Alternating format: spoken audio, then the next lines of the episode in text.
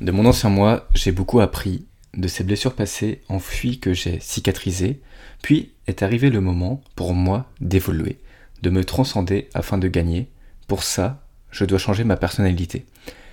Ça faisait longtemps que je n'avais pas fait de podcast car j'avais besoin de prendre du temps pour moi. Il y a eu beaucoup de changements dans ma vie et par rapport à mon monde, par rapport à ma vision du monde, on témoigne un peu les, deux derniers podcasts que j'ai faits, notamment sur accepter le changement et aussi une interview autour de la réflexologie. En fait, je pense que c'est des moments que nous pouvons tous rencontrer. Cette envie de changer de personnalité justement pour gagner, parce que dans notre vie, il y a eu un projet qui n'a pas forcément pris, une envie de créer une entreprise qui n'a pas forcément été euh, prolifique pour nous, une rupture, un divorce qui affecte toutes les parties des domaines de vie, et enfin un événement qui peut obliger à changer profondément, voire à écouter son âme au mieux, écouter son intuition. Alors aujourd'hui, si tu ressens un besoin d'introspection, si tu sens que tu as des freins pour euh, lâcher pleinement les chevaux afin d'atteindre ton objectif, je pense que le podcast peut être euh, grandement utile dans ce passage, excuse-moi, à l'action. Dans ce passage à l'action où justement que tu as peut-être pris conscience que ce n'est pas avec tes mêmes réactions automatiques, que ce n'est pas peut-être pas avec les mêmes attitudes que tu développes au quotidien que tu puisses atteindre un objectif. Alors euh, dans ce podcast, je vais t'expliquer mon processus de changement de personnalité. Pour ça, je vais te confier mon histoire personnelle, le contexte qui m'a poussé à changer de personnalité. Quand j'entends changer de personnalité, ça peut paraître un gros mot comme ça, mais c'est ce que je ressens personnellement, que un changement d'identité afin d'atteindre un objectif. Je vais aussi te confier sur quoi j'ai travaillé par rapport à mon ego pour me régénérer d'une situation qui était assez compliquée et comment j'ai réussi à prendre, je vais pas dire le bon côté de la vie, mais à prendre tous les enseignements nécessaires pour que je puisse performer dans mes projets futurs, du moins je l'espère et personnellement j'ai de meilleures énergies pour ça. Enfin, je vais te parler de mon changement, de mes doutes, de mes peurs, notamment peur de réussir et la peur d'être heureux, ce qui est peut-être paradoxal en tant qu'être humain, mais tu vas voir tout au long de ce podcast, je vais te parler aussi des sujets que même si le bonheur est à portée de main, inconsciemment, nous sommes ancrés à avoir des émotions de culpabilité, des émotions de honte, à les ressentir de manière involontaire et qui nous empêchent d'avancer. Et puis aussi, je vais te parler des conséquences positives, bien évidemment, parce que personnellement, je vois que des conséquences positives. Ce qui se passe intérieurement par rapport à mon être intérieur, par rapport à mes ressentis, par rapport à mon écoute, par rapport à ma puissance que j'ai éveillée et aussi une petit, un petit éveil spirituel. Je suis encore euh, au début de ce chemin d'éveil spirituel, mais c'est un chemin très excitant pour ma part et euh, comment en fait ça m'a permis de voir euh, extérieurement, de voir extérieurement, c'est-à-dire euh, l'influence de mon environnement par rapport à mes relations, par rapport aux opportunités qui se présentent à moi. Et voilà, je vais te parler de tout ça dans ce podcast. Pour commencer, j'ai envie de te parler du concept. Du concept, du contexte, autant pour moi, du contexte, du fait, le pourquoi je me suis rendu compte qu'il fallait que je change de personnalité car euh, il y a quelques mois maintenant, j'ai eu pas mal de changements dans ma vie. J'ai dû trouver un, travail car euh, la zénétude ne marchait pas forcément à l'époque, à ce moment-là, et maintenant j'arrive un peu à concilier les deux, à avoir un petit revenu par rapport à la zénétude. C'est encore un peu le début, mais c'est en très très bonne voie par rapport à avant, et dont je pense que ça fait partie du changement de personnalité. J'ai plus une posture de réussite qu'auparavant. Et d'autant plus, euh, j'ai trouvé un travail où je bosse en thalasso en tant que masseur et justement, c'est tout le bien-être du corps qui m'intéresse aussi grandement. Et c'est assez complémentaire.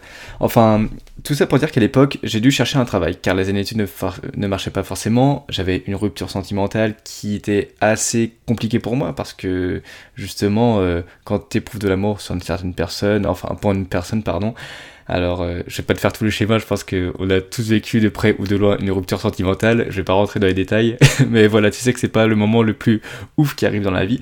J'ai eu des amis aussi qui ont déménagé, des amis que voilà qui euh, avec qui j'avais des relations très très proches et qui sont partis et du coup voilà ça m'a plongé dans une petite solitude. J'ai eu des accidents qui me sont arrivés, j'ai eu quelques petits problèmes de santé et j'ai frôlé des choses graves qui auraient pu m'arriver. Et tout le long en fait de ce processus de changement, j'ai eu des crises d'angoisse qui sont arrivées au début parce que justement ma vie était en plein changement et je comprenais pas, tu vois, que j'ai des crises d'angoisse parce que je suis une personne d'assez optimiste et pétillante, normalement, d'habitude, mais j'ai eu des crises d'angoisse pour la première fois de ma vie. J'ai eu des complications à tenir la baraque entre guillemets avec mes anciennes euh, mes anciens schémas de pensée pardon. Avec mes anciens schémas de pensée c'est-à-dire que si tu m'écoutes pour la première fois de base et tout le long de mon aventure de coach mental, je prône beaucoup euh, de la psychologie, de la sociologie, des neurosciences, euh, avoir une science humaine assez cartésienne, assez euh, rationnelle parce que je, je, suis pas trop fan du côté bullshit développement personnel, c'est-à-dire que voir la vie du bon côté, tout ça non, je mettais beaucoup de valeur par rapport aux sciences et je me suis rendu compte qu'avec ces anciens schémas de pensée, que j'utilisais la psychologie positive euh, de mon côté ou alors euh, des sciences euh, en termes de psychologie ou de sociologie, bah, je n'arrivais pas forcément à me sortir du trou dans lequel j'étais. Ce n'était pas assez suffisant pour me sentir bien, pour retrouver une paix que j'avais eue auparavant. Et c'est pour ça que je te parle de changer de personnalité. Parce que à partir du moment, je pense que quand tu souffres, quand tu souffres vraiment, je te parle pas de la victimisation, parce qu'on connaît hein, ce genre de personnes qui se victimisent alors que finalement il n'y a pas forcément grand chose. Non, je te parle de la vraie souffrance où tu te rends compte que tu es obligé de changer pour aller mieux, que es obligé de prendre sur toi pour aller mieux, que justement, si tu souhaites vraiment atteindre un objectif, tu es obligé de changer de personnalité. Et c'est pour ça que je te parle de changement de personnalité. Parce que quand il arrive à quelque chose de grave ou quelque chose, une période de ta vie qui traumatise, c'est, je vais te prendre une, formule de Lavoisier, la citation de Lavoisier, c'est rien ne se perd, rien ne se, euh, rien ne se crée, tout se transforme. Et tu es obligé d'avoir une certaine transformation. Voilà, c'est pour grandir et avancer dans la vie. Moi, pour ma part, j'étais pour me sauver, entre guillemets, à l'époque, je considérais vraiment ça pour me sauver, je vais guérir et guérir des blessures passées. Guérir des blessures passées qui étaient récurrentes dans mes domaines de vie, que ça soit dans le fait euh, d'avoir justement de développer mon projet, dans ma rupture sentimentale et dans mes relations avec les autres. Et euh, moi aussi, j'avais développé une érotophobie. L'érotophobie, c'est la peur de rougir en public. Voilà, tu peux prendre ça aussi dans le fait euh, d'avoir peur de trembler en public, avoir des sudations, enfin ne pas être forcément à l'aise, avoir ce petit blocage en fait qui t'empêche d'être pleinement épanoui par rapport, euh, à, comment dire, aux relations des autres. Et il y avait quelque chose qui était vraiment en commun euh, par rapport à tout ce qui m'empêchait d'être pleinement épanoui dans ma vie, c'était la blessure du rejet une blessure de rejet, je ne sais pas si tu vois ce que c'est, mais euh, ça a été démocratisé notamment grâce à Lise Bourbeau dans son livre Les 5 blessures qui empêchent d'être soi-même. Et là-dedans, elle parle d'une blessure du rejet. Je vais pas te faire euh, toutes les citations par rapport aux blessures du rejet, enfin par rapport à toutes les blessures. Je vais juste te parler de mes blessures, mais si le sujet t'intéresse, envoie-moi un message pour en discuter, ou alors tu peux taper simplement sur Google. Mais moi, c'était vraiment une blessure de rejet. Et une blessure de rejet, c'est une blessure par rapport à l'être. Une blessure par, par rapport à l'être, qu'est-ce que ça veut dire? C'est par rapport, c'est pas par rapport à un conditionnement de la société. Non, c'est quelque chose qui est assez profond, qui est assez ancré en toi et euh, que tu te sens pas assez bien, que tu te sens rejeté facilement. Moi, je sais que inconsciemment, j'avais un masque qu'on appelle un masque de fuyant et ça peut amener justement au fait de fuir certaines responsabilités, au fait de ne pas affronter les choses en face, le fait justement d'éviter les conflits et le fait d'être perfectionniste aussi. Je me rendais pas compte à quel point j'étais perfectionniste et l'art de rien, cette blessure de rejet, je me mettais tellement de pression pour être parfait aux yeux des autres sans m'en rendre compte. Et ça a créé aussi une petite blessure d'injustice où j'étais très très dur envers moi-même et j'avais une hypersensibilité autour de moi. Euh, cette hypersensibilité autour de moi, qu'est-ce que je veux dire par là? C'est une hypersensibilité par rapport à mes relations. Si y avait une personne en face de moi qui était en colère, je ressentais de l'hyperempathie. Et du coup, euh, j'étais vite fait euh, très éponge émotionnelle, tu vois. C'est la même chose quand une personne se sent anxieuse ou alors quand une personne euh, ressent de la honte, de la culpabilité. J'ai ce côté très hyper empathique. Et par conséquent, en fait, je devais soigner ces blessures de rejet et d'injustice pour évoluer, pour atteindre mes objectifs. Je savais que voilà, j'allais dans ce gap de non-retour parce que au début, j'essayais justement pour euh, soigner mes blessures entre guillemets, un peu comme tout le monde, le réflexe humain pour éviter de souffrir, c'est chercher les réponses à l'extérieur. Alors, euh, chercher les réponses à l'extérieur, Qu'est-ce que ça veut dire pour ma part? C'était pour ma rupture sentimentale, bah du coup, j'ai voilà pour euh, j'en rigole parce que voilà, mais j'ai eu quelques relations intimes que voilà, je voulais pas forcément avoir entre guillemets, mais euh, que ça me faisait du bien et sinon, pour euh, ce côté euh, par rapport à mon entreprise, par rapport à la zénétude, voilà, j'avais ce masque de fuyant. J'ai mis super longtemps à faire les papiers à l'URSSAF euh, avant de vraiment déclarer la zénétude. Ou encore, voilà, je cherchais des boulots à côté, mais je me lançais pas à fond dedans sans le, sans le vouloir en fait. C'était cette blessure de rejet qui qui m'empêchait justement d'avancer. Et je cherche, c'est pour ça quand je dis que naturellement on cherche des solutions à l'extérieur au lieu de plonger euh, dans notre intériorité, au lieu de prendre du temps pour soi et au lieu de se dire ok c'est quoi le problème? Parce que ça fait peur. Et je comprends vraiment les personnes qui ont du mal à, changer entre guillemets et qui ont, qui ont de vraies souffrances et qui euh, vont justement rechercher des solutions à l'extérieur parce que c'est vrai que ça fait peur et c'est vrai que c'est pas du tout confortable. Avant, j'étais très dur envers ce genre de personnes, mais quand je me suis rendu compte que j'avais une grosse blessure du rejet, ça m'a fait vraiment mal. Ça m'a fait vraiment mal et c'est pour ça que je vais te parler de justement comment j'ai fait entre guillemets pour soigner toutes ces blessures, euh, cette grosse blessure de rejet pour moi, du moins pour la cicatriser et essayer justement de la dompter entre guillemets. Je te cache pas que bien évidemment je suis humain et ça prend toute une vie entre guillemets hein, de soigner des blessures de une blessure du rejet. Mais maintenant je suis fier de dire que ça m'empoisonne pas la vie et ça me permet justement euh, d'être plus à l'écoute de mon corps, ça me permet d'être plus d'aller plus en avant. Alors, ce que j'ai fait moi personnellement, c'est après euh, cette grosse vague émotionnelle passée, parce que après avoir euh, justement le gros choc du fait de trouver un travail, du fait de la rupture, le fait que mes potes partent et ainsi de suite, je, j'ai pris du temps pour moi. Je me suis fait coacher. J'ai été voir un psychologue. J'ai été voir une hypnotiseuse. J'ai fait les fleurs de bac. J'ai fait des techniques de libération émotionnelle. J'ai médité beaucoup plus qu'avant. Je me suis renseigné par rapport aux pierres, ce qu'on appelle la lithothérapie, notamment j'ai un bracelet d'œil de tigre et aussi un mala pour le lâcher prise. Euh, un mala, c'est un collier, si tu ne savais pas ce que c'était. Euh, j'ai fait un travail sur les énergies, je me suis intéressé au yin et, le yang, et la boxe aussi, euh, vu que je pratique de la boxe, ça m'a fait énormément de bien pour être plus ok avec mon corps et mes ressentis. Et en fait, j'ai fait, comme tu peux voir, j'ai ouvert mon esprit par rapport à mes anciennes connaissances que j'ai couplées, en fait, mes connaissances de psychologie, de neurosciences et euh, de sociologie, par exemple.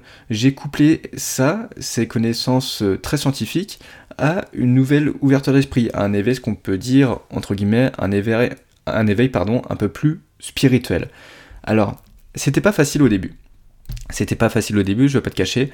Euh, j'ai eu des sensations qui n'étaient pas forcément désagréables, euh, agréables, pardon, notamment euh, lors de mes méditations. Pour te faire une image, c'est un peu comme si à chaque fois que je faisais une méditation pour guérir mes blessures passées, on m'enlevait un poignard. Enfin, on m'enlevait un couteau, tu vois, comme quoi je m'étais poignardé sans m'en rendre compte, et j'enlevais à chaque méditation un peu ces couteaux ces couteaux qui euh, justement qui avaient poignardé mon âme, mon être, euh, pour prendre l'image un peu plus spirituelle.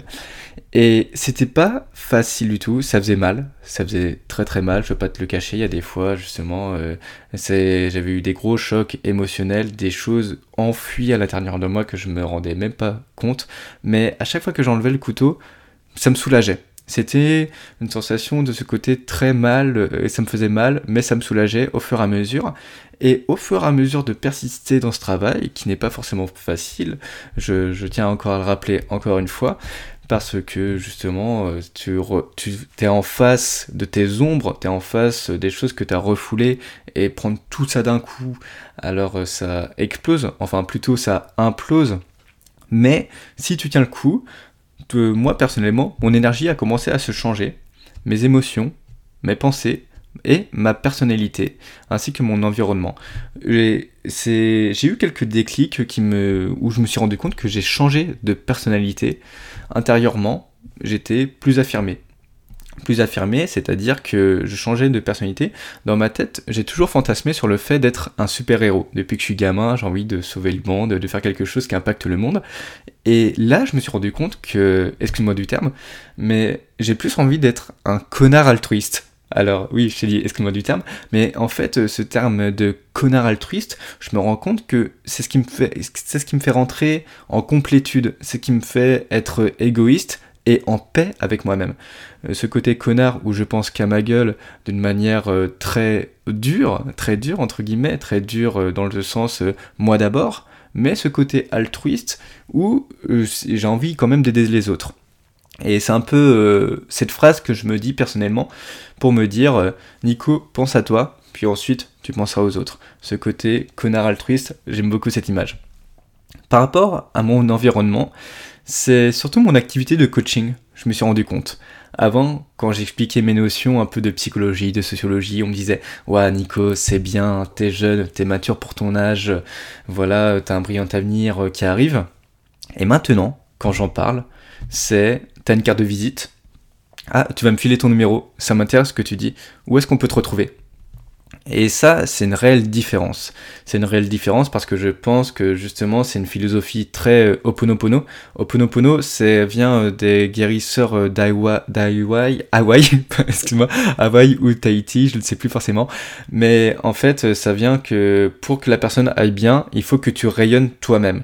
Et moi, personnellement, je, je pense que maintenant, avec les interlocuteurs, ils se rendent compte que j'ai une vraie confiance en moi. J'ai pas une confiance en moi liée par rapport au mental, mais j'ai une confiance en moi qui explose petit à petit grâce à mon intuition, grâce à mon ressenti, et qui va encore euh, exploser petit à petit cette confiance en moi, du moins je l'espère et je travaille beaucoup là-dessus. Et c'est pour ça peut-être que je me rends compte aussi que on vient plus me demander euh, ce côté carte de visite. Aussi mes relations sont devenues plus authentiques. Mes relations sont devenues plus authentiques dans le sens avant, l'air de rien, je m'attribuais l'image du, tu sais, le pote psychologue, le pote avec qui tu peux refaire le monde et tu peux partager euh, tes soucis. Ah, Attends, excuse-moi, ça sonne, je vais devoir faire une petite pause. Alors c'est bon, mon colis est bien arrivé, on peut reprendre. Du coup, je te disais que euh, j'étais un peu le pote euh, avec qui tu peux refaire le monde et tu peux partager tes soucis, ce pote un peu psychologue. Et là de rien, je reflétais cette image avant. Et maintenant, je suis dans une image un peu plus naturelle, un peu plus authentique de moi-même, avec des parts d'ombre et des parts de lumière, avec euh, un zeste de lâcher prise dans ma personnalité.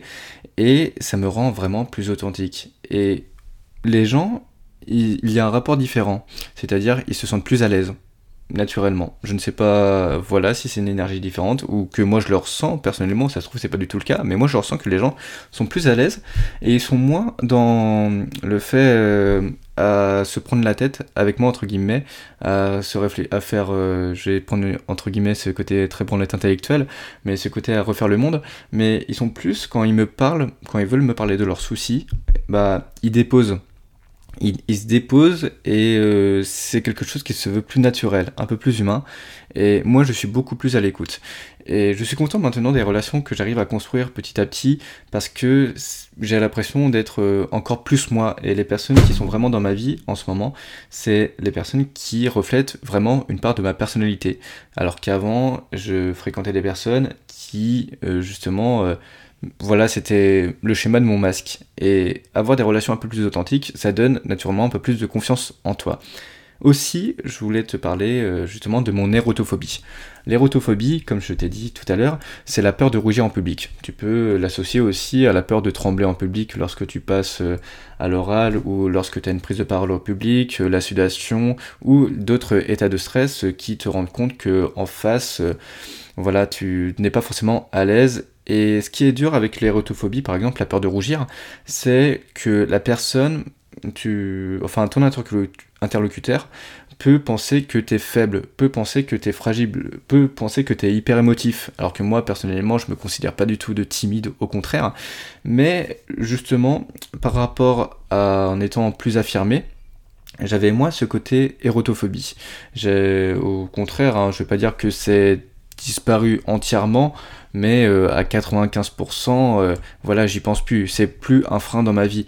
Et ça, c'est quelque chose que de base, j'ai fait beaucoup de développement personnel, justement pour prendre confiance en moi et pour vaincre, entre guillemets, cette érotophobie. Et à partir du moment que je me suis rendu compte que je m'aimais pour moi-même et je m'aimais pas pour les autres, enfin, que je l'ai, la différence entre, voilà, le conscientiser et euh, inconsciemment le ressentir, il y a un gap, un vrai gap. Et ça, je me suis fait un très très beau cadeau par rapport à ça, grâce justement à ce travail qui est très délicat aussi, je te cache pas, parce que ça reflète des choses enfuies, enfin ça reflétait des choses enfuies en moi-même. Et aussi, j'ai abandonné le perfectionnisme et la culpabilité. Comme je te disais qu'en fait, que c'est très compliqué de changer du jour au lendemain, parce que le corps, il mémorise des émotions. Moi, mon corps, personnellement, avec j'ai 26 ans et j'ai 26 ans euh, depuis peu de temps, imagine que pendant 26 ans, personnellement, j'ai emmagasiné des émotions de culpabilité. Et ce qui se passe en fait quand tu emmagasines des émotions, le corps, il a l'habitude. Il a l'habitude que tu ressentes ces émotions de culpabilité, ça peut être des émotions de honte, n'importe, mais il a tellement l'habitude de ressentir ces émotions de culpabilité, alors que tu vas inconsciemment ressentir de la culpabilité alors que tu sais consciemment que ça ne vaut pas la peine de culpabiliser. Par exemple, moi je sais que je suis d'une nature euh, qui aime bien châtie bien, j'aime bien être taquin de temps en temps, et je peux culpabiliser quand la personne est susceptible en face. Alors que je sais que c'était pas une intention méchante, ou alors que je voulais pas forcément blesser la personne, mais je peux pas m'empêcher de je pouvais pas m'empêcher de culpabiliser. Et euh, du coup, voilà, c'est, je sais que mon corps avait mémorisé la culpabilité et avec beaucoup beaucoup de méditation, voilà, je culpabilise beaucoup moins qu'avant. Après, sans rien cacher, j'ai encore du travail à faire sur la culpabilité, mais c'est vraiment une bonne progression. Au contraire, euh, je me sens un peu plus dans l'aide et dans l'altruisme également, vu que la nature a horreur du vide et j'ai remplacé ces émotions de culpabilité par des énergies positives. Et aussi le perfectionnisme le perfectionnisme, je me suis rendu compte que ce n'était pas le perfectionnisme, c'était vraiment l'inverse du bonheur, l'inverse de ce que je voulais refléter. Et si tu cherches le perfectionnisme, le perfectionnisme en fait euh, quelque part c'est euh, une peur du jugement des autres. Et il y a même certains auteurs qui euh, orientent ça vers de la dépression cachée, le perfectionnisme. Le fait que justement on éprouve une certaine tristesse à ne pas être assez bien, à ne pas se juger assez bien, et du coup, on essaye de le refléter dans nos actions, d'être perfectionnisme. Et j'ai battu un peu ce côté perfectionniste en étant plus dans une recherche de complétude je me disais plus, Nico, essaye d'être 100% de tes capacités. Non, Nico, essaie de rendre un truc plus complet. Et moi, ça a été vraiment un petit euh, game changer par rapport à ça et pour euh, vaincre aussi mon perfectionnisme. Alors, par rapport à la culpabilité, le perfectionnisme, je l'ai vaincu en un, petit déclic. Et enfin, je pense que le plus gros déclic que j'ai eu lorsque je me suis dit que j'allais changer de personnalité, c'était au restaurant. Et j'ai toujours eu du mal avec les personnalités très très fortes. Tu sais, la personne un peu euh, grande gueule, entre guillemets, la personne qui parle très fort, la personne qui a une grosse grosse personnalité, la personne qui crie de partout et tout ça. J'ai toujours eu du mal avec les personnalités fortes Et au contraire, euh, l'air de rien, je me mettais en infériorité par rapport à ces personnes. J'avais du mal à soutenir leur regard, j'étais pas assez bien, je m'auto-jugeais, je m'auto-critiquais. Et sans m'en rendre compte, hein, inconsciemment, encore une fois, je te dis, inconsciemment, je savais qu'il n'y avait pas du tout de danger, mais inconsciemment, je me mettais en infériorité. Et je me suis rendu compte qu'avec tout le travail que j'ai fait, euh, j'avais on était au restaurant et il avait une personnalité très forte voilà, en face de moi. Et, elle me parlait et tout le monde me regardait. Et moi j'arrivais à garder le regard et je le regardais avec amour et respect tu vois? Alors que avant je me serais peut-être mis en infériorité j'aurais fait tu sais le faux rire. Tu sais enfin je sais pas si tu vois ce que je veux dire mais quand tu rigoles pour euh, être passé bien en public euh, pour montrer que tu es gentil moi c'est quelque chose que je faisais assez assez euh, fréquemment.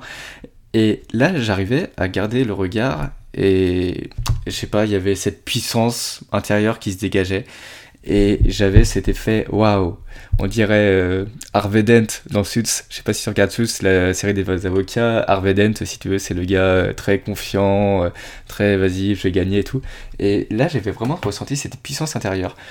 Et sur le coup je fais waouh Nico t'es vraiment en train de changer. Et je te cache pas que à ce moment là juste après le soir je fais waouh c'est cool c'est bien mais j'ai pris peur. J'ai pris peur et j'ai eu un petit moment de doute parce que je me posais pour la première fois dans ma vie, bon, qu'est-ce que je suis en train de devenir?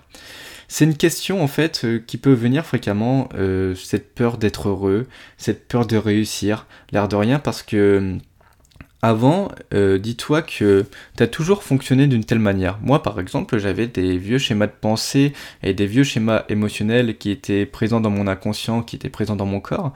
Je ressentais de la culpabilité, je ressentais du perfectionnisme. Et j'ai toujours fonctionné comme ça. Et lorsque tu as toujours fonctionné comme ça, tu dis que dans le passé, tu as fait comme ça. Et par conséquent, ça te rassure pour le futur ça te rassure pour le futur parce que tu sais que tu vas fonctionner ainsi.